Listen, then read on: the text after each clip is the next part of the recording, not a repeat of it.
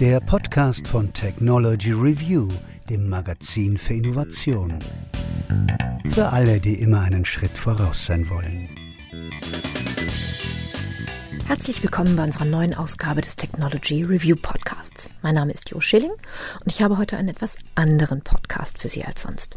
Für unser neues Heft, das kommt am 7. Juli an den Kiosk und hat den Schwerpunkt Biodiversität, bin ich nach Rotenklempenow gefahren. Rotenklempenow ist ein kleiner Ort, sehr hübsch, am Oder-Delta am Stettiner Haff in der Nähe der deutsch-polnischen Grenze. Und in diesem Ort hat Rewilding Oder-Delta ein Büro. Rewilding Oder-Delta ist ein Verein, eine Naturschutzinitiative, angegliedert an Rewilding Europe. Und das ist die einzige Rewilding-Zone, die es in Deutschland gibt. Und ich wollte mir da anschauen, was ist Rewilding, wie funktioniert Rewilding. Und zu dem Zweck habe ich mich mit Peter Torkler getroffen. Das ist einer der beiden Geschäftsführer von Rewilding Oder Delta, kurz ROD. Und er ist eigentlich zuständig für die polnische Seite, für die Betreuung der Projekte auf der polnischen Seite und die Vernetzung der Initiativen. Und er hat mich einen Tag lang mitgenommen und wir sind durch sein Revier sozusagen gefahren, hat mir verschiedene Initiativen gezeigt. Ich konnte an Begehungen mit Behörden teilnehmen und es war, war sehr, sehr spannend, mal einen Einblick in die praktische Arbeit des Rewilding zu bekommen. Und äh, im Laufe des Tages haben wir uns, um ein bisschen in die Tiefe zu gehen, damit ich meine ganzen Fragen stellen kann, an einen Deich gesetzt, an einen Deich an der Öcker mit Blick auf eine kleine Insel, die Rewilding Oder Delta kürzlich gekauft hat, um von da aus im Geschehen, im in, in der Community, die da aktiv ist, besser mitmischen zu können und da reinzukommen. Und äh, wir sitzen an dieser Öckerböschung. Um uns herum zwitschern Vögel, es springen Fische, Boote fahren vorbei. Sie hören die Glocken im Hintergrund läuten. Und äh, ich fand dieses Gespräch sehr spannend und sehr schön und habe Ihnen für den Podcast einfach mal einen Ausschnitt daraus zusammengeschnitten. Ich hoffe, Sie haben viel Spaß dabei und äh, ja, stürzen Sie sich jetzt einfach mitten in unser Gespräch. Viel Vergnügen. Wie groß ist euer gesamtes Gebiet? Wie viel Fläche sind das insgesamt? Das sind insgesamt 4500 äh, Quadratkilometer. Und wie groß ist das im Vergleich zu den anderen europäischen Projekten? Also Rewilding sagt, glaube ich, mindestens sollten die Gebiete so mehr als 1000 Quadratkilometer groß sein. Und die meisten sind ähnlich groß der Anspruch ist schon so durchaus größere äh, Flächen zu haben. Ich weiß nicht, wir sind glaube ich von Ost nach West sind das vielleicht äh, 50, 60 Kilometer. Äh, Nord-Süd ebenfalls so. Das ist schon so, dass es eben möglichst große zusammenhängende Landschaftskomplexe sein sollten. Hm. Ich habe hab mich ja ein bisschen eingelesen und habe diesen ganzen Rewilding-Ansatz eigentlich so verstanden, dass die Rewilding-Zone sich in ein ökologisches Gleichgewicht hineinbewegen soll. Wie groß muss ein Gebiet sein, damit es dafür, dazu überhaupt in der Lage ist? Also ist das die Mindestgröße oder würdest du sagen, eigentlich reicht das nicht mal, aber größere Projekte sind nicht stemmbar?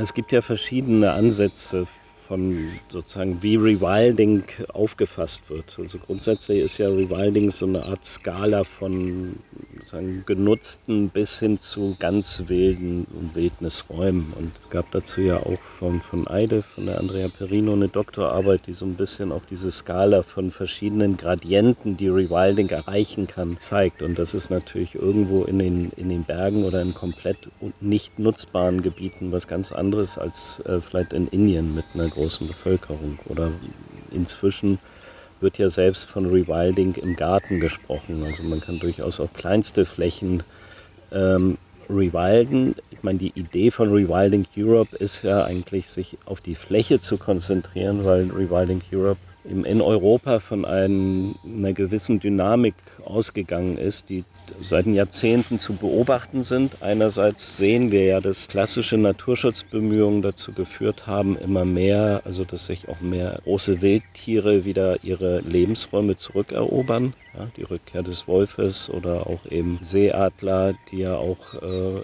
extrem dezimiert waren bis hin zu Wiesenten, ähm, die ja auch wieder zurückkehren und auch in, in den Räumen leben, ähm, verbunden mit einer gewissen auch zunehmenden Bevölkerungsrückgang in vielen ländlichen Räumen. Also die Leute ziehen mehr verstärkt in Städte, also europaweit oder gerade auch in Südeuropa sieht man ja auch viele äh, Gebiete werden aufgegeben, weil die Böden einfach auch zu arm sind. Und äh, da gibt es eben zunehmend große Landschaftspotenziale, wo sich eben so eine spontane Renaturierung, Verwilderung wieder einsetzt. Daher auch der Ansatz von Rewilding Europe, sich eben vor allen Dingen auf große Landschaftskomplexe zu konzentrieren die einfach noch diese Faktoren, dünne Besiedlung, große, unzusammen, große zusammenhängende Landschaftskomplexe bieten, um da dann eben nicht auf einmal auf der ganzen Fläche anzufangen, sondern grundsätzlich das ganze Gebiet zu betrachten und dann natürlich punktuell Veränderungen herbeizuführen. Sei es, indem sich zum Beispiel bestimmte Managementmaßnahmen oder Jagd sein gelassen wird, dass die Rückkehr großer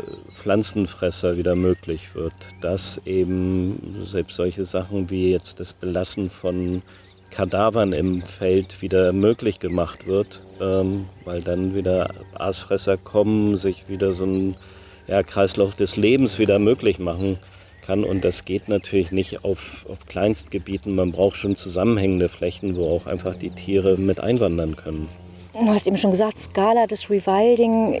Was unterscheidet jetzt ein Rewilding-Projekt beispielsweise von äh, dem Bayerischen Wald, der ja auch einfach in Ruhe gelassen wurde, einfach nicht mehr gehandelt wurde. Das gab ja, ich weiß nicht mehr, wie lange das her ist, aber vor Jahrzehnten gab es ja einen riesen Aufschrei, als der bayerische Wald vermeintlich gestorben ist. Jetzt haben wir das Ganze im Nationalpark Harz. Aber die Strategie dahinter ist, einfach die Natur mal machen lassen. Was ist daran anders als an dem, was ihr tut? Oder ist das auch Rewilding, heißt nur anders? Rewilding in der Reinform ähm, geht dann schon in Richtung Wildnis und Prozessentwicklung. Und äh, das ist natürlich traumhaft, wenn so große Flächen wie ein Nationalpark zur Verfügung stehen. Nur in unseren Rewilding-Gebieten haben wir ja nicht den Luxus, äh, große Nationalparke zu haben, sondern wir haben ja durchaus in vielen Gebieten noch genutzte Landschaft, die aber durchaus nicht mehr in der alten Form oder in der intensiven Form wie jetzt eine, eine entwässernde, landwirtschaftlich intensiv genutzte Fläche genutzt werden, sondern im Grunde genommen ein Landnutzungswandel eintritt, gleichzeitig viele Gebiete nicht einen rechtlichen Schutzstatus haben. Und da geht es natürlich sehr stark darum, auch mit den Nutzern ein Übereinkommen zu finden, äh, wie viel sozusagen Prozessschuss oder Wildnis lassen wir zu. Und äh, ich glaube, Rewilding ist eben die Suche nach diesem Kompromiss. Äh, Wenn es gut läuft, wie zum Beispiel im Anklammer Stadtbruch, wo eben eine Stiftung das komplette Land übernehmen kann und genau das zulassen kann, was im bayerischen Wald ist. Das ist ein Luxus in vielen Bereichen, so wie hier können wir vielleicht mit, mit zwei Hektar anfangen, müssen aber einfach gucken, dass das drumrum einfach die Nutzungsintensität so weit runtergefahren wird, dass dynamische, sich selbst erhaltende natürliche Prozesse auch wieder in Bewegung kommen. Also man sieht ja auch, schon ein kleines Gebiet kann durchaus viel Totholz haben. Das sind dann Ansitze für Greifvögel oder eben auch kleine Wasserstellen entstehen, äh, die wiederum ähm, Futterstellen für die Tiere sind. Also es reicht ja manchmal kleinere Trittsteine zu haben, die in einer großen Landschaft einfach auch die, ja, die, die Vielfalt der Tierwelt befördern. Und ich glaube, das ist der, der Ansatz äh, von Rewilding zu gucken. Wir haben große Flächen und äh, wir können mit kleinen Schritten anfangen, aber müssen auch vernetzt denken und die gesamte Landschaft auch im Blick haben. Auch wenn zwischendrin mal eine Maismonokultur ist. Äh, Wölfe fühlen sich dort auch inzwischen wohl, aber sie brauchen durchaus, um dann ihre Wohlfühlen zu haben, andere Lebensräume, wo sie dann auch geschützt sind. Oder eben auch Elche wandern ja durchaus auch äh, über Usedom durch, Natur, durch touristisch intensivst entwickelte Gebiete, aber irgendwann suchen sie dann ihre Rückzugsräume in den Moorflächen oder wo sie eben ungestört sein können. Und die Rewilding-Gebiete zeichnen sich dadurch aus, dass eben viele die Landschaftselemente da sind, sowas anzubieten, aber durchaus durch die Langzeitnutzung oder auch Intensivierung in vielen Bereichen bestimmte Arten verdrängt worden sind oder eben auch sagen, bestimmte dynamische Prozesse im Kreislauf, also in, in, in, den Gewässern durch Begradigungen oder durch das Abschneiden von Auengebieten nicht da sind. Und wir wollen schrittweise eben diese Elemente wieder zurückführen. Insofern ist Renaturierung ein Ansatz in Rewilding, aber das Ziel ist eben möglichst sozusagen nur den Anstoß zu geben, durch Renaturierung eine Eigendynamik wieder voranzubringen und äh, stärker dann sozusagen dann auf die Regelungskraft der Natur zu vertrauen. Hm. Also es gibt ja verschiedene Interpretationen. Habt ihr mit eurem Ansatz, den ihr hier fahrt, also dieser, dieser, du hast es eben so schön gesagt, dieser Salamitaktik, also einfach zu gucken, wie man sich in dem bestehenden System langsam ausbreiten kann und der Natur ihren Raum geben kann. Ähm, habt ihr mit dem Konzept Schwierigkeiten oder stoßt ihr auf, äh, auf Bedenken, weil mit dem Wort Rewilding ja auch durchaus andere Konzepte verbunden werden. Wenn ich mir das Niederländische anschaue, ich habe das hier irgendwo stehen, wie das steht, Oster, Ostvaterplassen. Ja, Ostvaterplassen, genau. Äh, da haben sie ja ein Gebiet eingezäunt, haben große Pflanzenfresser reingeschickt und haben einfach mal abgewartet. Und das ist ja furchtbar nach hinten losgegangen. Läuft unter dem Schlagwort Rewilding. Glaubst du, das macht euch Schwierigkeiten? Unser Gebiet ist speziell, weil wir eigentlich, äh, wir haben uns auch vielfach über die, die Frage gestellt, wollen wir solche Arten wieder hier ansiedeln und, und mit Zäunen arbeiten. Mhm. Und äh, wir haben aber festgestellt, also dieses Gebiet ist ja geprägt durch äh, sehr große, zusammenhängende, unzerschnittene Waldgebiete, große Feuchtgebiete, die auch da sind äh, Landwirtschaft ist hier auch überwiegend äh, Grünland geprägt und auch mit, mit großen, sehr großen Flächen, ähm, die auch zum Teil gar nicht groß eingezäunt sind. Also es ist eigentlich schon beachtlich, wie sozusagen weitläufig diese Region hier ist und äh, bekannt ist die Region ja auch gerade Öckermünder Heide ist ja ein, ein traditionelles Jagdgebiet, in dem einfach eine Vielfalt von Wild schon vorhanden ist. Insofern haben wir eigentlich eine Situation, wo eine gewisse natürliche Dynamik mit großen Grasfressern einfach schon vorhanden ist in dem Gebiet. Deswegen haben wir eigentlich gesagt, wir brauchen nicht noch zusätzliche eingezäunte Tiere, die dann sozusagen diese ganze Pflege und Behandlung brauchen. Äh, sondern wir müssen eigentlich nur zusehen, dass es den Tieren, die schon da sind, auch gut geht und äh, vielleicht der, der eine, das eine oder andere Tier auch äh, wieder zurückkehrt. Wir haben ja damals, als Rewilding-Idee im Oder-Delta auftauchte, wurde ja von den Big Seven gesprochen. Also im Grunde genommen, wir haben die Kegelrobbe, die wieder an den Küsten auftaucht und zunehmend äh, sozusagen als Raubtier tätig ist. Wir haben den Wolf, äh, wir haben den Seeadler, Elche sind in der Region, Störe sind äh, sozusagen, werden in den letzten Jahren häufiger ausgesetzt und äh, wir wissen, dass einige der Flüsse durchaus geeignete Lebensräume sind. Ähm, insofern haben wir eigentlich schon eine Vielzahl an, an großen Tieren. Was hatte ich jetzt genannt? Kegelrobbe, Wolf, Elch, Seeadler.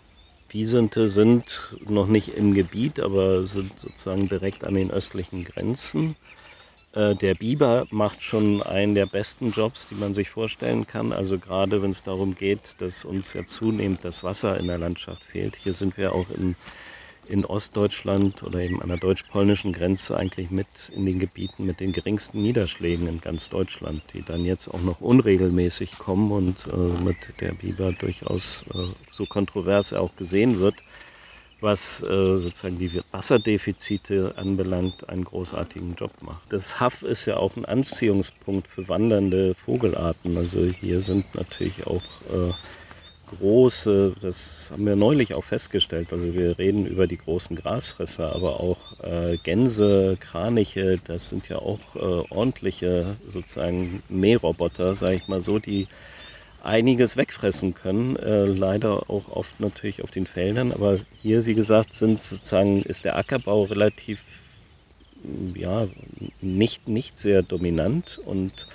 letztendlich die großen Wiesen, Weideflächen und so, da sind einfach auch äh, wichtige Gebiete, die eben diesen Tieren auch äh, Futter geben und Rast. Du hast ja erzählt, ihr seid ein kleiner Verein. Nun, nun seid ihr ja gut sichtbar unter dem Dach von Rewilding Europe. Als ich hergekommen mhm. bin und wir angefangen haben zu sprechen, war ich sehr überrascht, wie, wie wenig Einfluss ihr eigentlich mhm. hier habt und wie, wie vorsichtig ihr agieren müsst wie muss ich mir das operative Geschäft von euch vorstellen? Ich mal. Ich meine, wir sind in einer Region, wo eigentlich der Naturschutz an sich sehr wenig sichtbar ist oder fast gar nicht vorhanden ist. Also man muss sich ja auch nur mal vielleicht äh, Wahlergebnisse oder so einer, einer Region wie Vorpommern angucken. Also jetzt äh, Greifswald vielleicht ausgenommen. Äh, das heißt also, wir sind auch in einer extrem dünn besiedelten Region, in der eben ja, überhaupt Naturschutz eigentlich lokal fast keine Rolle spielt und auch natürlich äh, die großen Verbände, äh, die vielleicht deutschlandweit bekannt sind, auch hier fast nicht präsent sind. Also die mitgliederstarken Verbände wie jetzt Greenpeace, WWF, NABU, BUND. Äh, NABU, BUND haben vielleicht noch ihre Ortsgruppen, aber ähm, sozusagen es sind nicht die Regionen, in denen die Mitglieder dem Naturschutz eine finanzielle Basis geben. Das heißt, es gibt viele tolle, gute, aktive Initiativen, die sehr lokal agieren, aber es gibt eigentlich keine Organisation, die wirklich dieses, diese ganze Region im Blick hat. Äh, selbst in Mecklenburg konzentriert sich die Arbeit äh, der bekannteren und der aktiven Organisation eher auf Greifswald, Schwerin oder eben vielleicht Wismar, Rostock noch. Äh, das ist schon eine Ecke, die extrem ja, abseits liegt. Insofern ist es einfach enorm wichtig, sich überhaupt erstmal Vertrauen aufzubauen als Naturschutzorganisation. Äh, wir wissen aus der Vergangenheit, dass verschiedene Initiativen, die gerade sozusagen, wenn der Naturschutz kam und sich sagte, boah, hier ist ja alles leer, hier können wir jetzt große Flächen dem Naturschutz geben, äh, mit einem enormen Widerstand aus der lokalen Bevölkerung konfrontiert wurde. Und äh, da wollen wir natürlich auch ein bisschen daraus lernen und genau diesen Fehler vermeiden, dass man da sozusagen als ja, Organisation mit großem Background und europäischen Wurzeln in eine sozusagen ja, verlassene Region kommt und den Leuten zeigt, wie man Naturschutz macht. Das ist eben vielfach, wenn dieser Dialog fehlte, ist sowas oft schiefgegangen und wir haben bis heute auch verschiedene Flächen oder auch äh, verschiedene Vorbehalte, die man in der Bevölkerung hört, äh, wo ein großes Naturschutzgebiet ausgewiesen wurde, Albecker Seegrund oder Gottesheide Schwiedwir, die eben über auch Stiftungen angetragen worden sind, wo große Pläne verkündet worden sind von Nationalpark und grenzüberschreitenden äh, Schutzgebieten, die abgelehnt worden sind, weil eben die lokale Bevölkerung nicht mitgenommen wurde. Und insofern ist es bei Rewilding, äh, glaube ich, oder sozusagen auch unser Verein hat auch gemerkt, gerade mit dem Hintergrund von Rewilding Europe, das ja auch medial viel möglich macht, was eben ein kleiner Verein, der in Vorpommern aktiv ist, äh, meistens nicht kann. Wir können davon viel profitieren. Äh, wir dürfen aber auch nicht zu viel versprechen. Also, weil auch viele Maßnahmen, wir haben das ja in diesem ja, Entrohrung gesehen, äh, wenn man sowas in ein, zwei Jahren schafft, ist das schon ein Riesenerfolg. Oft dauern solche Verfahren fünf bis zehn Jahre, bis alle Genehmigungen, behördlichen äh, sozusagen Meinungen eingeholt sind und, und, und. Insofern versuchen wir auch erstmal mit kleineren Schritten uns Vertrauen aufzubauen, uns eben auch als aktiver Partner hier vor Ort auch zu etablieren, haben deswegen eben auch ein Büro vor Ort aufgebaut, um einfach, ähm, ja, einfach nicht, nicht zu viel zu versprechen, aber mit kleineren, konkreten Aktionen auch zu zeigen, was wir vorhaben. Hm. Ihr seid ein Verein? Mhm. Ist das eine private Initiative gewesen oder, oder was für ein Konstrukt steht dahinter? Du kommst ja, hast ja selber mhm. erzählt, du kommst aus der politischen Szene mhm. eigentlich eher. Wie, wie hat das angefangen? Also wieso gibt es Rewilding oder Delta? Also ich glaube, die ganzen Anfänge, das ist eben auch so in, ungefähr vor zehn Jahren gewesen, dass sich eben Naturschützer, gerade auch auf der polnischen Seite, haben sich deutsche und polnische Naturschützer mit etlichen Problemen konfrontiert gesehen, dass eben dieses Gebiet verschiedene wirtschaftliche Planungen vorhanden sind, von Windrädern über größere Industriemastbetriebe. Und gerade weil das Gebiet kaum besiedelt war, äh, gab es keine wirkliche lokale Unterstützung oder Wahrnehmung dieser Trends. Und äh, da kam dann so ein bisschen mit dieser Rewilding-Idee, glaube ich, auch die, die Idee, vielleicht ist das ja etwas, wenn man international agiert, kann man vielleicht mehr Aufmerksamkeit auf diese Region lenken und auch solche Sachen auch äh, stärker mal kritisch betrachten, ob wirklich ähm, da auch die Umweltkriterien wirklich konsequent durchgeführt werden. Denn da, wo kein Widerstand ist, äh, wird es ja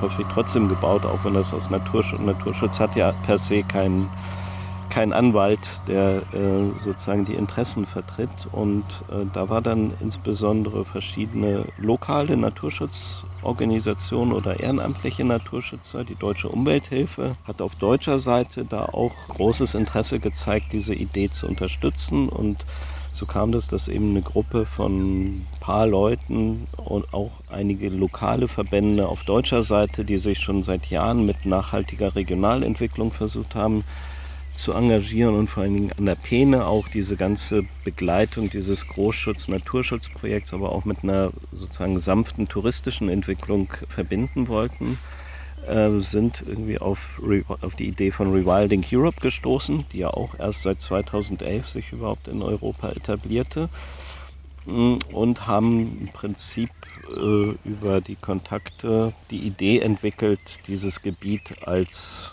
ja, Rewilding-Region auszuweisen oder in dieses Netzwerk mit aufzunehmen. Also es gab ja schon immer Bestrebungen, es gab auch mal Ideen, das Ganze als grenzüberschreitendes Biosphärenreservat entwickeln. Es gab, wie gesagt, auch schon Ansätze, diese großen Flächen auch als Nationalpark auszuweisen. Und äh, viele dieser Ansätze sind ja einfach auch äh, sozusagen auf Widerstand gestoßen aufgrund dieser ja häufig einfach äh, vorhandenen Abneigung. Alles, was Naturschutz macht, verhindert Entwicklung. Insofern kann es nur schlecht sein. Und äh, da sind sozusagen die, die aktiven Naturschützer eben auf Rewilding gestoßen, als ein etwas anderes Konzept, das vielleicht nicht sozusagen auf klassischen Naturschutz setzt, sondern viel stärker auch die lokale Entwicklung mit in den, in, in den Fokus zieht und auch sozusagen versucht, auch aus diesem Naturpotenzial auch mehr für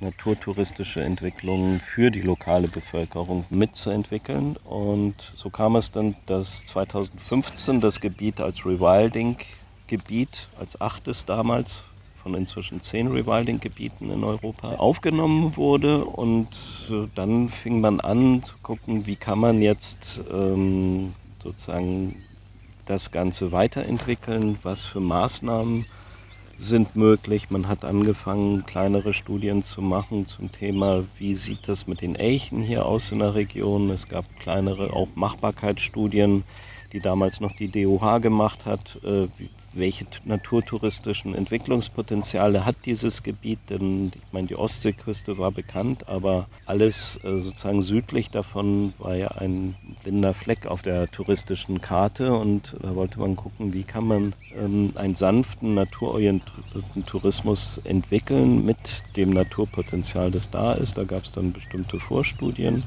Und äh, so wurde dann zunehmend klar, man kann das alles ehrenamtlich anschieben, aber auf Dauer braucht es doch irgendwie hauptamtliche Strukturen, die dann einfach das Ganze sozusagen auch langfristiger aufbauen und e, ne, nicht eben nur zu einer Projekteintagsfliege machen. Man organisiert Geld, macht ein tolles Projekt und dann verschwindet man wieder.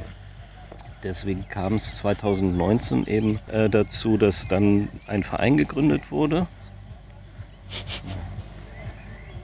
Ja, das ist zum Beispiel etwas, was an der Peene eben anfing mit Solarbooten. Da haben wir eben auch sehr stark äh, den Solarboot-Tourismus gefördert ähm, und auch vor Jahren angefangen, eben diese so ein bisschen mehr in Richtung diese Hausboot-Idee einzuwenden und man hat gemerkt, wie schnell das nach hinten losgehen kann, weil die Kooperationspartner, die Tourismusanbieter haben festgestellt, also Solarboote sind ja kompliziert, es gibt kein Service-Dings, man muss viel mehr Arbeit reinstecken. Das heißt, es ist viel einfacher, irgendwie so einen Außenborder dran zu haben. Man hat überall Wartung, man kann da schnell was machen. Und dann so Solarboote haben ja auch nicht so viel Kapazität. Also ist es auch besser, größere Boote zu machen, wo man mehr Leute dran macht, wo man eine Kaffeefahrt draus macht, wo man ordentlich Lärm machen kann. Das steigert den Umsatz. Und das war auch so eine Lessons learned, wie wir gesagt haben. Man muss auch sehr vorsichtig sein, wo man den Tourismus fördert und wie man den fördert, weil aus der guten Idee ja, auch Hausboottourismus sanft anzusetzen, ist inzwischen eine Plage geworden. Äh, die Boote ankern überall, sie machen Musik, Lärm und äh, teilweise äh, habe ich Geschichten gehört, dass dann so ein Boot dann in, zum Kranichrastplatz fährt und da irgendwie erstmal die Scheinwerfer reinjagt, um den Leuten den Kranichrastplatz zu zeigen. Also sehr wichtig, dass man die Leute, die Tourismus entwickeln, auch äh, eigentlich als ja auch mit an Bord holt als Naturschützer, weil wenn sie sozusagen von der Idee überzeugt sind, dass diese Natur auch ein Kapital ist und merken, dass das Schützen letztendlich ihre Lebensgrundlage ist, dann agieren sie auch ganz anders. Bislang wird ja eben Natur oft als Vermarktungsgag genommen um Leute anzulocken, aber nicht sozusagen das, sozusagen, was das an Störungen verursacht, wenn hier irgendwo ein Horst ist oder wenn jetzt im Schilf die Vögel brüten. Darüber werden die Anbieter gar nicht aufgeklärt und äh, ja, haben kein Bewusstsein dafür. Und das ist, glaube ich, auch so die Idee bei Rewilding, eben auch dieses touristische und den Menschen jetzt nicht aus. Sozusagen die Konsequenz ist zu sagen, wir schließen jetzt den Fluss, weil das ist Naturschutzgebiet. Aber es ist ja eigentlich wertvoller, wenn man die Leute, die hier Tourismus machen, mit an Bord holt und äh, denen zeigt, dass wenn sie das hier zurückhaltend, still mit Solarboot machen, viel mehr anbieten können. Weil dann werden die Leute den Seeadler, den Biber oder anderes sehen. Ja? Und das ist ein unvergessliches Ereignis und Erlebnis. Insofern ist das eben auch ein Pfad, den Rewilding nimmt, also nicht nur die Natur zu schützen und sozusagen die Tiere zurückkehren lassen, sondern auch mit den Menschen neue Wege zu finden, das touristisch auch in Wert zu setzen. Wir haben vorhin schon mal ges darüber gesprochen. Du hast es, glaube ich, Pleistozän Rewilding mhm. genannt das Setzen auf, auf äh, Megafauna, auf, auf Megaherbivoren, auf Karnivoren, die ausgesetzt werden. Und hast gesagt, bei euch sei das im Prinzip gar nicht nötig, weil es ist ja alles da. Und hast aber auch erzählt, dass durch diese Autobahnen Luchse, die, die mhm. Elche mhm. aufgehalten werden, die Brücken nicht nutzen. Hattest auch erzählt von dem Wiesent, mhm. das auf deutsches Gebiet. Mhm. Wo ist denn das überhaupt auf deutsches Gebiet gekommen? Hier weiter südlich. Da weiter südlich, mhm. ah, okay. Äh, auf deutsches Gebiet mhm. gekommen ist und ist dann erstmal ganz mhm. schnell erschossen mhm. worden. Wäre das vor mhm. dem Hintergrund nicht vielleicht doch eine Überlegung wert, nicht nur laufen zu lassen, wie ihr das macht, sondern einzugreifen und zu sagen, okay, wir helfen jetzt 100 Elchen mhm. über die Brücken. Wir holen die Wiesente mhm. hierher, weil wenn wir sie hergeholt haben, dann muss sich kein Polizist mhm. mehr fragen, hat das Tier hier eine Berechtigung, sondern dann gehört es hierher und gehört in diese mhm. Zone und dann kann es sich da auch weiterentwickeln. Und wenn es die Brücke zurück nicht nimmt, oh, so what, dann mhm. da ist die Rewilding-Grenze, da ist die Autobahn, dann bleibt es halt eben auf der Seite. Wäre das nicht auch eine Idee oder was spricht dagegen? Also bei den Elchen wissen wir, dass sie sowieso schon hier sind. Äh, insofern aber die, über die Autobahn kommen sie ja nicht rüber. Also, du hattest doch gesagt, hier hättet ihr irgendwie sechs Brücken über die Autobahn und äh, die, die ja, Luchse und die Elche würden drauf, mh. davor patrouillieren und nicht drüber gehen. Also wir haben ja diese zwei Barrieren. Ne? Ja. Also die eine ist, wir sehen, dass sie hier langlaufen, aber nichtsdestotrotz haben wir hier Elche. Also mhm. sag ich mal so, es ist natürlich, die Autobahnen sind eine Riesenbarriere, aber wenn der Populationsdruck steigt, wird das ja nicht äh, sein. Ich muss mal, wir haben auch eine schöne Karte, wo wir die Elchentwicklung in den letzten zehn Jahren mal äh, gezeigt haben, äh, dass natürlich man sieht, was für eine Barrierewirkung die haben, aber dadurch, dass sich die Population im Osten stetig sozusagen verstärkt und ähm, sozusagen gut, äh, sich gut entwickelt, kommt automatisch, also so wie mit den Wölfen. Ich meine, ich habe hier vor zwölf Jahren noch als WWF-Mitarbeiter wollten wir ein Wolfsprojekt machen, weil es war klar, es gibt hier einen Wolf. Da sind wir ausgelacht worden und gesagt, das ist die, der Wölfe werden sich hier nicht ansiedeln, die wandern durch und äh, haben hier keinen Lebensraum. Ja, jetzt haben wir ja gerade gehört, also zwischen allein in dem Gebiet reden wir von äh, drei bis sechs Wolfsrudeln, ja. Also und keiner weiß oder möchte die wahren Zahlen vergeben, weil man Angst hat, dass wenn man sagt, wir haben hier zehn Wolfsrudeln, dass dann die Frage nach dem Abschuss kommt, weil wir gar nicht wissen, was sind denn zu viele Wolfsrudel. Auf polnischer Seite wissen wir jetzt, also da haben wir gar keine Zahlen wirklich. Wir wissen halt so von Leuten, die das eher ehrenamtlich und mehr Hobbyist, hobbymäßig machen. Ähm, da gibt es bestimmt zwei, drei Rudel, die jetzt auch massiv äh, sozusagen erkranken Also ich meine, es gibt irgendwo die Frage, äh, bevor man die abschießt, werden sie wahrscheinlich von sich aus krank oder wenn sie eine zu große Dichte haben, werden sie äh, so, sowieso äh, abwandern. Also das heißt ja, sie müssen ja genug äh, Nahrungsgrundlage haben. Und es ist nicht so, dass jeden Tag irgendwie zehn Landwirte anrufen und Risse haben. Also die versorgen sich schon mit dem, was der Wald bietet. Äh, und dann ist immer die Frage, was ist dann einfach, also ne, wie viel, so wie hier mit den Seeadlern im Anklammer Stadtbruch, das, leider habe ich jetzt die Zahlen nicht parat, muss den nochmal raussuchen, aber äh, dass es eigentlich ähm, in wissenschaftlichen Publikationen keine Publikationen gibt, die diese Dichte an Seeadlern auf äh, 1000 Hektar äh, bestätigt, weil alle akademischen bisherigen akademischen äh, Erfassungen viel geringere Dichten haben. Das heißt also, rein wissenschaftlich gibt es das nicht, was es hier gibt. Ja? Und, und die Adler wissen das zum Glück nicht und sind genau, trotzdem da. Sind trotzdem da. Nur, was bedeutet das denn eigentlich? Heißt ja. das, wir haben zu viele Adler, weil noch kein Wissenschaftler festgestellt hat, dass es äh, Möglichkeiten gibt, wenn die Nahrungs- und wenn die Habitate so intakt sind, dass sich da so viele Adler wohlfühlen. Also wir versuchen dann ja in Sachen einzugreifen, wo wir sagen, wir haben die Daten nicht oder unsere Daten bestätigen das nicht. Das heißt, es kann nicht sein. Ja?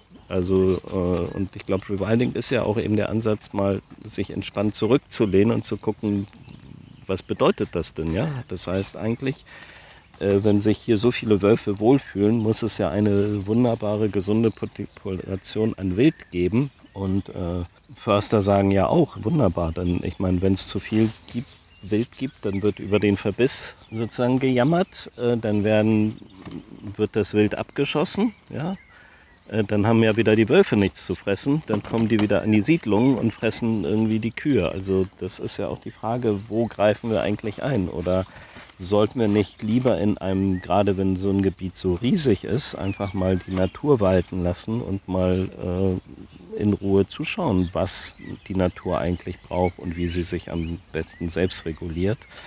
Und Klar, die größte Schwierigkeit, das ist ja auch die, die wir mit den Wiesenten haben, weil natürlich breiten die sich hier aus. Äh, es wird ja ein gewisses, auch wenn sie wild leben, wird ein gewisses Management gemacht, aber auch eher aus Rücksicht auf sozusagen die Konflikte, die potenziell mit Landnutzern und auch gerade mit der Landwirtschaft dann auftauchen, sodass natürlich auch natürlich hier gerade in unser Gebiet durch Stettin ist es recht unwahrscheinlich, dass dann Wiesent durchwandert, um sich da einen neuen Lebensraum zu machen. Das heißt also auch, dass in gewisser Weise die Ausbreitung. Inzwischen gibt es hier 13 Herden, sodass die sich schon selber ein bisschen organisieren. Aber es ist durchaus bislang so gewesen, dass auch die Naturschutzorganisation, die das managt, so ein bisschen auch darauf geachtet hat, sozusagen die Herden sozusagen Ausbreitung ein klein wenig zu steuern, dass man auch wirklich äh, Herden so zusammensetzt, dass sie auch eher in den Wäldern bleiben.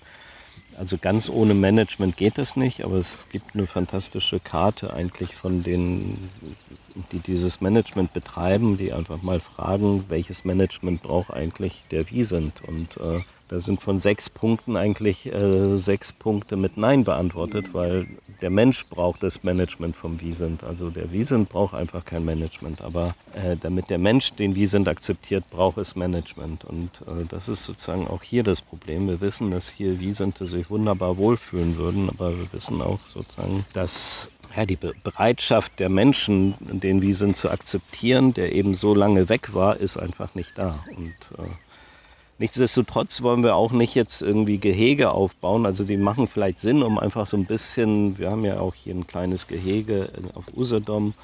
Äh, sowas ist schon wichtig, um auch ein bisschen vielleicht einfach diese Angst und Furcht vor diesem großen Tier zu nehmen. Aber natürlich wäre es langfristig eher das Ziel, sozusagen erstmal den Willen oder auch die Bereitschaft in der Bevölkerung oder auch in den zuständigen Behörden, Forsten, zu wecken, dass sie so ein Wiesent nicht als etwas Schlimmes, äh, sozusagen nicht hierher gehörendes sozusagen ansehen, sondern auch erstmal das Bewusstsein wächst, dass eigentlich der Wiesent schon immer Bestandteil auch dieser Landschaft war. Also das haben wir ja vieles verloren, auch wenn, wenn man erzählt, hier, hier leben Elche. Also der Elch gehört ja für viele irgendwo nach Schweden und äh, sozusagen in, in die Ferngebiete, dass der auch hier vor etlichen Jahrhunderten ganz normales Tier war, ist ja bei uns in Vergessenheit geraten. Und das ist ja so ein bisschen der Ansatz von Rewilding, auch ein bisschen nach hinten zu gucken, dass durchaus die Landschaften weitaus mosaikhafter waren. Wir hatten nicht überall Urwald. Wir hatten einfach ein Nebeneinander von offenen Flächen, von Mooren, Sümpfen, Flüssen, Wäldern, Gebüschen. Und das hat sich alles einerseits durch natürliche Störungen, sei es Feuer, Überschwemmungen, Eis, äh, Schneebruch, äh, gegeben. Dass viele Störungen sind natürlich weggefallen, auch durch den Klimawandel, aber viele Störungen haben wir ja auch durch die Regulierung von Flüssen verhindert. Und Tiere waren ja auch ein Bestandteil. Die haben einfach dafür gesorgt, dass bestimmte Flächen offen geblieben sind, dass eben Waldstücke auch Schneisen hatten und Offenland, sodass auch ein ausgewogenes Mosaik an verschiedenen Lebensräumen da war, der auch eben sozusagen eine biologische Vielfalt förderte. Und da eignen sich gerade so große Gebiete auch dazu, so etwas auch mal ein bisschen mehr zuzulassen und äh, sozusagen zu gucken, was, was die Natur macht. Und hier haben wir ja eben das Glück, dass wir einerseits sehr große Offenlandflächen im Küsten- oder auch im Haftbereich haben. Das Ganze ist ja als eiszeitlich mit vielen Fließgewässern, Moorkörpern durchsetzt, äh, große zusammenhängende Wälder bei gleichzeitig relativ wenigen wirklich großen Verkehrsadern, die durchgehen oder auch wenigen Siedlungskomplexen, die sich durchs Gebiet ziehen. Also wir haben im Norden Siedlungsdichte, sozusagen auch durch die Ostseeküste und eben im Süden durch Stettin, aber letztendlich sozusagen im Zentralbereich ist es, äh, kann man hier kilometerweit wirklich fahren, ohne dass man ein Auto oder irgendwie einen Menschen sieht. Ne? Warum glaubst du, dass das Wiesent hier Angst und Schrecken verbreiten würde? Der Wolf ist ja auch zurückgekommen, mhm. verbreitet auch Angst und Schrecken durchaus. Mhm. Aber äh, über den Schutzstatus mhm. kann man ja auch natürlich ein Stück weit Akzeptanz erzwingen, so wie das mit dem Wolf auch mhm. passiert. Warum dann nicht sagen, okay, wir machen das einfach. Wir holen jetzt Wiesente da rein, wir holen Elche da rein und äh, lassen laufen. Oder andersrum, haben wir so viel Zeit für so viel Vorsicht? Mhm. Ähm, natürlich ist es immer was anderes, wenn man in der Region lebt. Das ist der Punkt. Also das Aber, ist die mhm. Frage, wer ist meinungsbildend? Also wir hatten auch mhm. hier jetzt in Roten Klempen hatten wir eben auch eine, eine, eine Frau, die hat äh, sozusagen Geschichten über die Frauen im Dorf gemacht und sie interviewt und tatsächlich äh, war das bei den Dorffrauen so, dass auch alle völlig begeistert waren, dass es Wölfe gibt. Äh, weil sie kennen das sonst aus irgendwelchen Discovery Channel Dokus oder so und irgendwo aus, aus Alaska oder irgendwo Yellowstone. Und die Information, dass es hier Wölfe gibt, hat für die die Region nochmal aufgewertet. Aber die sozusagen offizielle Diskussion, die dann letztendlich, ja, man merkt das schon, also die Meinungsbildung ist doch sehr stark durch Jagd, Forst und ähm, ja, sag ich mal, gewisse Lobbyismus Gruppen und Einflusssphären in so einem Gemeindekontext geprägt. Und da gibt es tatsächlich diese zwei, also das ist ja auch im Forst so, es gibt entweder die, die Wolfsfreunde oder die Wolfsfeinde. Und das ist eine extrem polarisierte Diskussion. Und man sieht das ja auch in den Medien irgendwo. Wenn irgendwo ein Wolfsrudel mal einen Riss hat, dann wird ja sofort gesagt, wir haben zu viele Wölfe, die müssen abgeschossen werden. Oder ich meine, auf deutscher Seite ist es auch tatsächlich nochmal ganz anders, weil hier ist dann sozusagen sofort, äh, kommt dann der Jagdpächter und sagt, nee, ich habe jetzt einen Wolf, der frisst mir ja, ich zahle doch eine Pacht, das ist doch mein Tier. In Polen haben wir zum Beispiel das Problem nicht. Da ist der Wiesen tatsächlich geschützt, wenn er da rumläuft dann sind das die Forste. Die haben Naturschutz als Pflichtaufgabe. Und dann muss einfach geklärt werden, wenn die Wiesente mal auf dem Acker laufen oder so, muss eine Entschädigung gezahlt werden. Das macht der Staat, weil das Tier geschützt ist. In Deutschland kommen wir halt in ganz andere Sphären. Und äh, wenn dann ein Wiesent tatsächlich irgendwo einen Schaden im Wald, äh, dann ist es möglicherweise Privatforst. Es ist ein riesen sozusagen Apparat, den es in Bewegung setzt, den wir erstmal ähm, ne, auch als Verein, der jetzt wirklich seit zwei Jahren hier vor Ort wirklich präsent ist, auch einfach gemerkt haben, wir müssen das nochmal verstehen. Weil wenn wir einen Fehler machen und äh, wir können morgen die Wiesente hier haben, ja, Nur wenn dann die Wiese hinterherkommen und dann fängt die Diskussion an, bevor wir wirklich darauf vorbereitet sind, Konflikte auch äh, abzublocken, beziehungsweise bis heute wird ja irgendwie noch den, hier und da gesagt, naja, die Biber, die haben ja die Naturschützer hier ausgesetzt. Ja, also es wird ja sofort ein Schuldiger gesucht. Und äh, ich glaube, es ist natürlich, wenn die Wiesente da sind, werden sie einfach im Winter durchaus mal an, an, ans Gartentor kommen und ähm, nach Futter suchen. Und vielleicht auch eintreten, sie sind ja nicht auch mal klein. Eintreten. Und Zaun ist auch kein Hindernis. ja. Und das ist tatsächlich der, der Punkt, sozusagen, der uns davor abschreckt, ist, äh, wir, wir müssen uns noch mal besser vorbereitet, dass wir im Grunde genommen ein also das ist das, wo wir auch sehr stark von den polnischen Kollegen lernen, die eben inzwischen 400 Wiesente managen, die im Grunde genommen praktisch an, an unseren Grenzen stehen. Äh, wir sind mit denen jetzt dabei, eben sozusagen ja, so eine Art Lernprogramm aufzubauen, weil wir müssen von denen erstmal lernen, welches Management braucht es, um Konflikte zu vermeiden. Und sozusagen dann müssen wir gucken, dass wir dieses, die Leute, die Freiwilligen oder die Partner von uns auch sozusagen in der Region vorbereiten, eben mit verschiedenen äh, Leuten vor Ort, mit wohlgesonnenen Förstern, mit wohlgesonnenen Jägern zusammenarbeiten, dass wir ein so eine Art Team zusammenstellen, das einfach weiß, was zu tun ist, wenn irgendwo ein Wiesent dann plötzlich in Eggesin oder so auftaucht. Äh, weil wenn die auftauchen und keiner ist darauf vorbereitet, dann riskieren wir genau das, was 2017 in Nebus passiert ist, dass dann natürlich erstmal Panik ausbricht. Ein großes Tier ist erstmal, was über eine Tonne wiegt, ist einfach äh, per se eine Gefahr, also wird es abgeschossen. Und da haben wir schon Respekt vor und äh, sehen, dass wir uns oder letztendlich wir, wenn wir das in dieser Region verantwortungsbewusst machen wollen, müssen wir uns einfach darauf gut vorbereiten, um Konflikte zu vermeiden. Das ist, glaube ich, der einzige. Weil es ist, also die können tatsächlich, morgen können wir hier eine Herde hinstellen. Und wir hatten auch mit dem Gedanken gespielt, eben äh, in Polen ist das kein Problem, weil da sind die Sachen rechtlich geklärt. Nur auch dann können wir auch sagen, ja, wir können ja nicht den, den Wiesenten sagen, dass sie nur auf polnischer Seite bleiben dürfen. Ne? Aber äh, wenn dann am Ende doch irgendwie ne, ein Schuldiger gesucht wird, dann wird äh, recherchiert, aha, und die haben das dafür gesorgt, dass die Wiesente hinkommen und schon gibt es einen Schuldigen und schon kann man das irgendwo in eine falsche Bahn lenken und äh, sozusagen den Naturschutz in Misskredit bringen. Und äh, es gibt ja viele Beispiele, dass ja, Kormorane, Robben werden auch zunehmend ein Problem.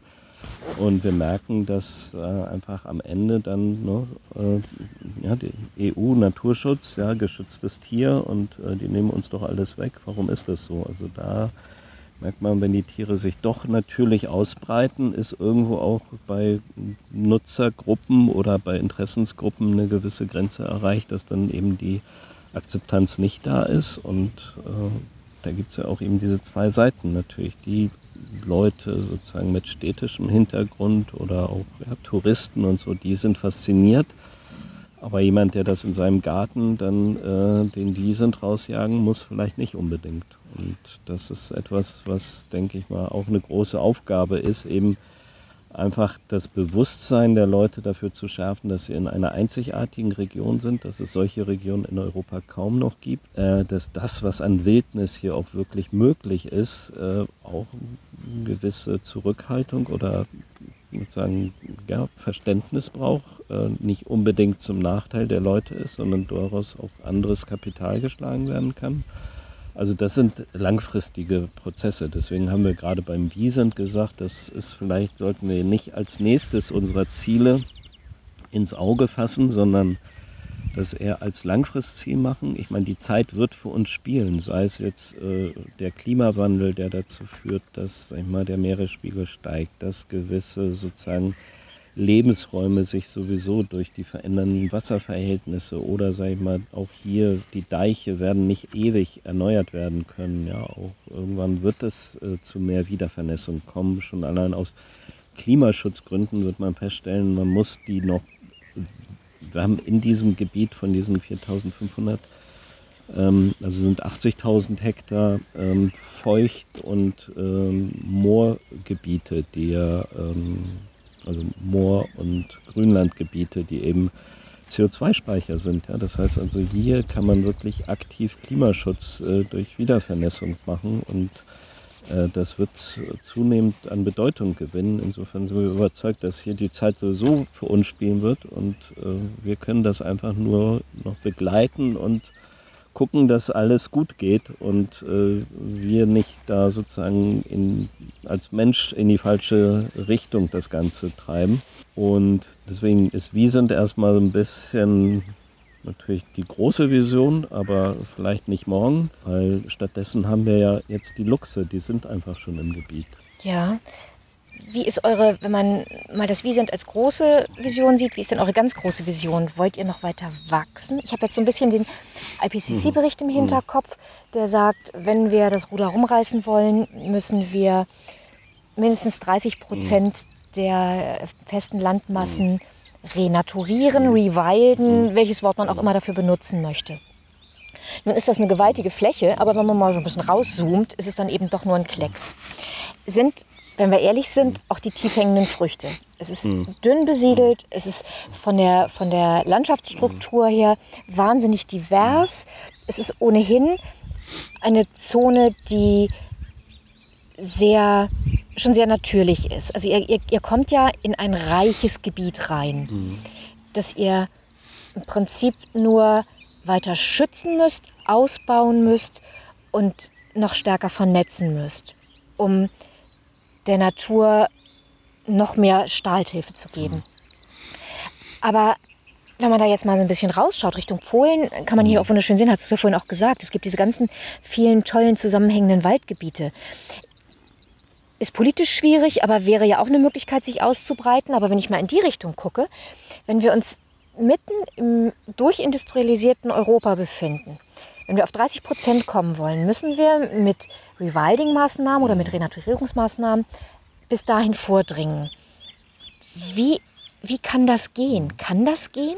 Äh, Finde ich total interessant, weil wenn man sich jetzt die zehn Rewilding Areas mal anguckt, mhm. die ja äh, eher an den Rändern Europas liegen, ist ja das Oder-Delta eigentlich mit das Zentralste, was es in Europa gibt. Also ich meine, wir haben also noch in diesem Bereich, ich meine, unsere Grenzen sind so, dass ich glaube, mehr als 50 Prozent sind schon äh, Natura 2000 und insgesamt über 70 Prozent sind äh, unter irgendeinem Schutzstatus schon rechtlich geschützt. Ja. Das ist natürlich ein enorm riesiges Potenzial. Ich meine, wir haben in Europa insgesamt ungefähr 20 Prozent Natura 2000 Flächen und äh, selbst das ist ja extrem ungleich verteilt. Also es gibt ja Gemeinden oder Gebiete, wo über fünf, also gerade Ostpolen oder so, oder auch Rumänien, Karpaten und so, wo sozusagen 50 und mehr Prozent der Flächen äh, geschützt sind, ähm, während dann vielleicht irgendwo im Ruhrgebiet irgendwie gerade mal drei, vier, fünf Prozent geschützt sind. Also ich meine, wir sind schon in einem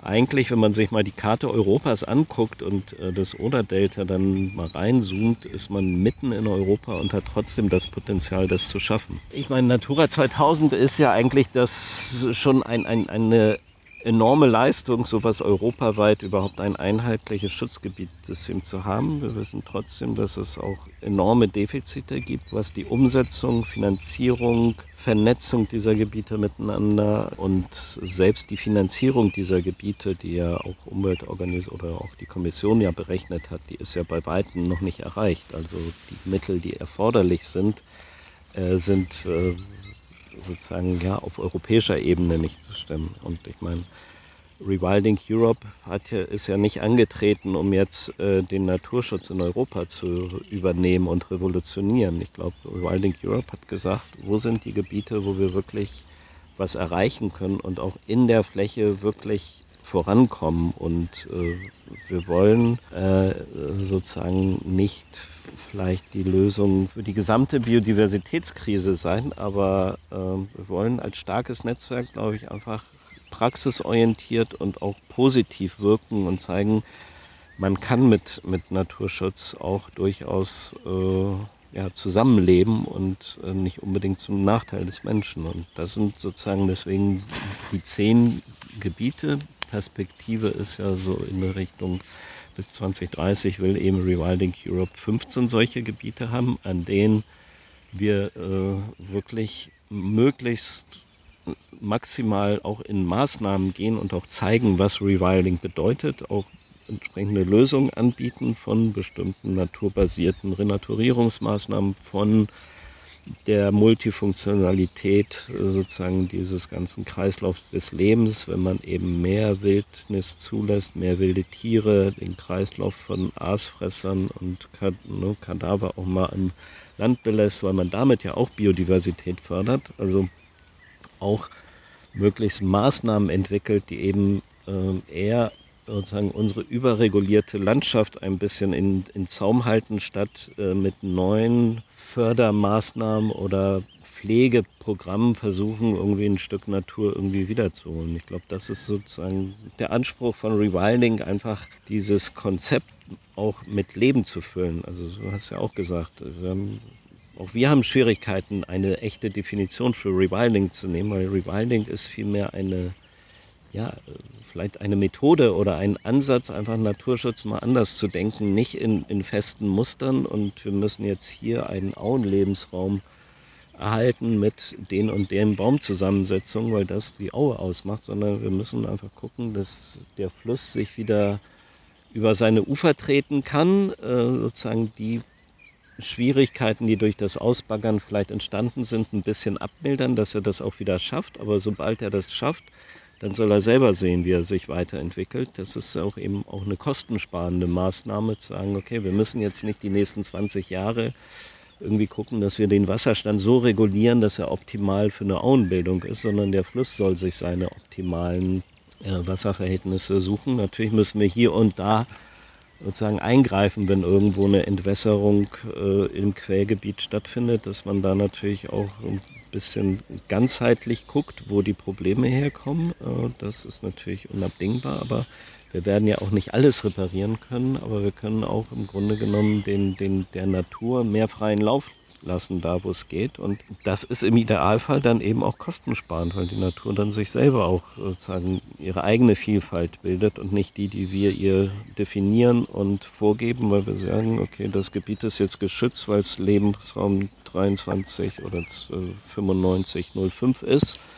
Und wenn dieser Lebensraum weg ist, dann äh, fällt der Grund des Schutzes weg. Also das, die Natur wird sich nicht an unsere Vorgaben halten, sondern äh, sie braucht gewissen Raum und kann sich wahrscheinlich selber auch viel besser an die Herausforderung des Klimawandels, an Anpassung. Ich meine, die Veränderung wird es eh geben. Und äh, wenn wir das in größeren, und natürlich braucht es immer auch eine größere Fläche, dass diese Sachen auch zusammenkommen, weil dann wird eben, vielleicht wird hier ein Gebiet überschwemmt, dafür ist irgendwo anders das höher, dann werden da andere Pflanzen kommen oder eben die Wiesenbrüter werden dann auf ein nächstgelegenes Gebiet ausweichen können. Aber das Potenzial muss einfach da sein. Wenn ich nur noch eine Insel habe, dann ist natürlich klar, dass ich damit nichts anfange. Aber wenn ich jetzt hier sieben Inseln habe und äh, Schritt für Schritt die einen nach der anderen sozusagen äh, renaturiere, dann können auch mal zwei verschwinden und äh, drei andere wieder größer werden, dann wird sich das ja irgendwo auch im Gleichgewicht halten. Aber wenn ich jetzt auf dieser Insel, weiß ich nicht, irgendeine Bekassine habe oder so und äh, keine weitere Insel hat, dann hat sie ja auch keine Chance mehr woanders hinzukommen. Dann muss ich vielleicht versuchen, die hier zu erhalten. Aber ich glaube, Rewilding will eben gucken, wenn wir jetzt sieben Inseln haben, dann können wir durchaus zwei verlieren, wenn dann äh, die drei anderen umso besser werden für bestimmte Arten und ein bisschen da den die Freiheit der Natur wieder sozusagen und der Natur wiederzugeben, ist, ist ein Punkt, den wir machen. Und insofern ist Rewilding, glaube ich, auch zunehmend auch mit dem Blick auf, auf Klimaschutz und auf Renaturierung. Da haben wir ja auch gerade wieder stoßen wir auf sehr großes Interesse, dass viele, die eben auch ihre Kohlenstoff, sozusagen CO2-Kompensation oder eben auch CO2-Neutralität anstreben, auch zunehmend nachfragen, wie kann man das auch in der Landschaft machen, mit eben wiedervernässten Mooren oder auch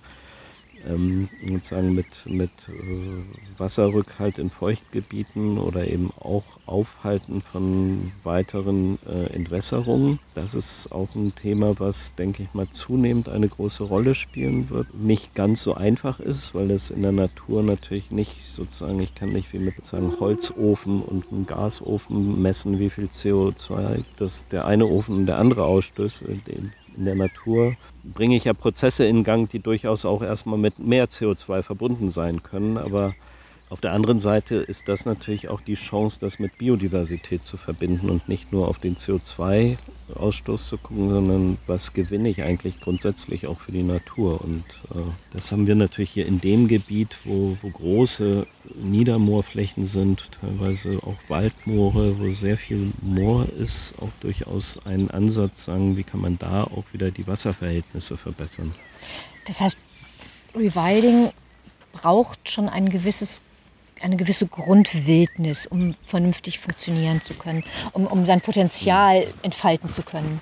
Weil eigentlich, so wie du es definierst, ist es ja laufen lassen und die Natur machen lassen. Aber dafür brauche ich ja schon einen gewissen Grundstock. Das heißt, es ist also jetzt keine, keine Methode, kein Ansatz, keine Idee, um bei diesem IPCC-Bericht zu bleiben, mhm. um auf 30 Prozent Renaturierungsfläche zu kommen, sondern es ist tatsächlich eine gute Möglichkeit, da wo sowieso Natur mhm. ist, diese Natur zu stärken. Ja? Habe ich das richtig verstanden? Sag ich mal so, bei Rewilding Europe geht es ja schon darum, in Gebiete, die eben, dabei ein ausschlaggebendes Kriterium, große zusammenhängende Gebiete, die auch durchaus eine, vor einer Nutz, eh schon vor einer Nutzungsänderung stehen, dort Rewilding anzusetzen. Ähm, Rewilding, wenn man das Ganze so als Gradient von, sag ich mal, extrem genutzter Natur bis hin zur Wildnis betrachtet, ist dann letztendlich, wenn wir jetzt von unserem Gebiet ausgehen, starten wir eigentlich schon auf einer relativ hohen Ebene. Das heißt also, wir sind, sag ich mal, wenn, wenn jetzt irgendwie hier haben wir jetzt irgendwie eine Stadt ja, und da haben wir Wildnis, dann sind wir beim Oder-Delta vielleicht im oberen Drittel schon. Und äh, wir sind hier in einem Gebiet zwischen Städten, zwischen der Ostsee. Das heißt, wenn wir jetzt alles so weiterlaufen wie traditionell, wird wahrscheinlich diese Natur immer weiter in Richtung Stadt gehen. Also wir merken jetzt schon Stettin, es gibt Pläne, hier eine Westautobahn zu bauen. Die Oder ist vertieft, wird, soll vertieft werden, die soll weiter begradigt werden. Hier soll ein Containerterminal statt gebaut werden. Also äh, es wird eine weitere Ausweitung geben, sozusagen des Stadtgebiets. Äh, der Tourismus, der jetzt hier schon massiv ist. Es werden also immer mehr Touristen oder auch Leute sich sagen, uns ist es hier zu laut, wir wollen unser Häuschen hier im Ruhigen. Also wir sind in einem Gebiet, das, wenn Rewilding, sag ich mal, sich nicht gut hält, äh, wird es eher in die Richtung gehen. Und die Idee ist natürlich sozusagen in Richtung Wildnis zu drängen und versuchen, das Potenzial, was da ist, nochmal mit die Landschaft nochmal in Richtung mehr Natur zu lassen. Wenn wir jetzt vielleicht ähm, weiß nicht, in Portugal äh, in, in, in, in, oder im Central Apennine äh, sind wir vielleicht ein bisschen weniger. Da haben wir schon eine, eine, relativ zersiedelte Region vielleicht, aber da ist jetzt die Bevölkerung zurückgegangen, sodass wir da vielleicht viel steiler nach oben gehen, weil da kommen jetzt die Bären zurück, weil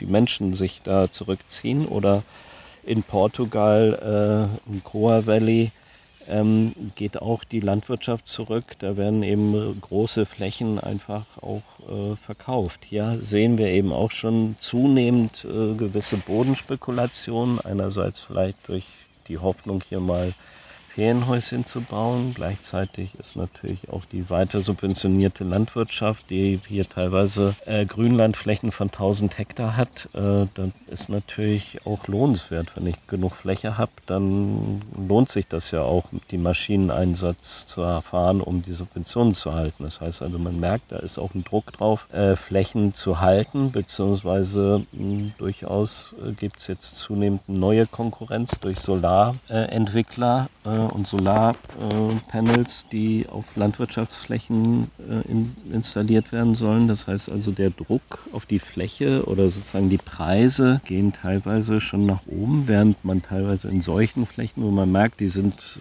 nur durch den Deich geschützt, durch eine Pumpstation, die vielleicht in den nächsten 10, 20 Jahren sowieso ihren Geist aufgibt, äh, vielleicht sind es auch nur 50, 60 Hektar, die zusammenhängen, äh, lohnt sich das dann noch, äh, was zu machen. Also wir haben hier gerade den Fall, auch ein Landwirt, mit dem wir zusammenarbeiten und mit dem auch einige der Partner, die hier in diesem Gebiet aktiv sind, äh, arbeiten. Das sind, ich glaube, 40 Hektar. Die Pumpstation muss erneuert werden. Der besitzt äh, über 30 Hektar sind sein Eigentum und äh, jetzt muss die Pumpstation für ein paar hunderttausend erneuert werden, weil sich der, der die Eigentümerin mit den 10 Prozent, die will sozusagen, sich hat Angst, dass ihr Haus oder ihr Keller unter Wasser ist. Das heißt, er wird gezwungen, eine Ausgabe zu machen, die diese Entwässerung voranbringt, obwohl er eigentlich sagt, a, wirtschaftlich lohnt sich das überhaupt nicht und b, eigentlich will ich das nicht, auch aus Klimagründen, weil ich will dieses Land nicht weiter entwässern, weil damit entwässere ich ein Moor und trage zum Klimawandel bei. Also und trotzdem sind die äh, Wasserbehörden äh, sozusagen, das ist ihr Job, diese Entwässerungsanlagen am Leben zu halten. Wenn ein Eigentümer dagegen ist, dann hast du keine Chance, da irgendwas zu machen. Ne?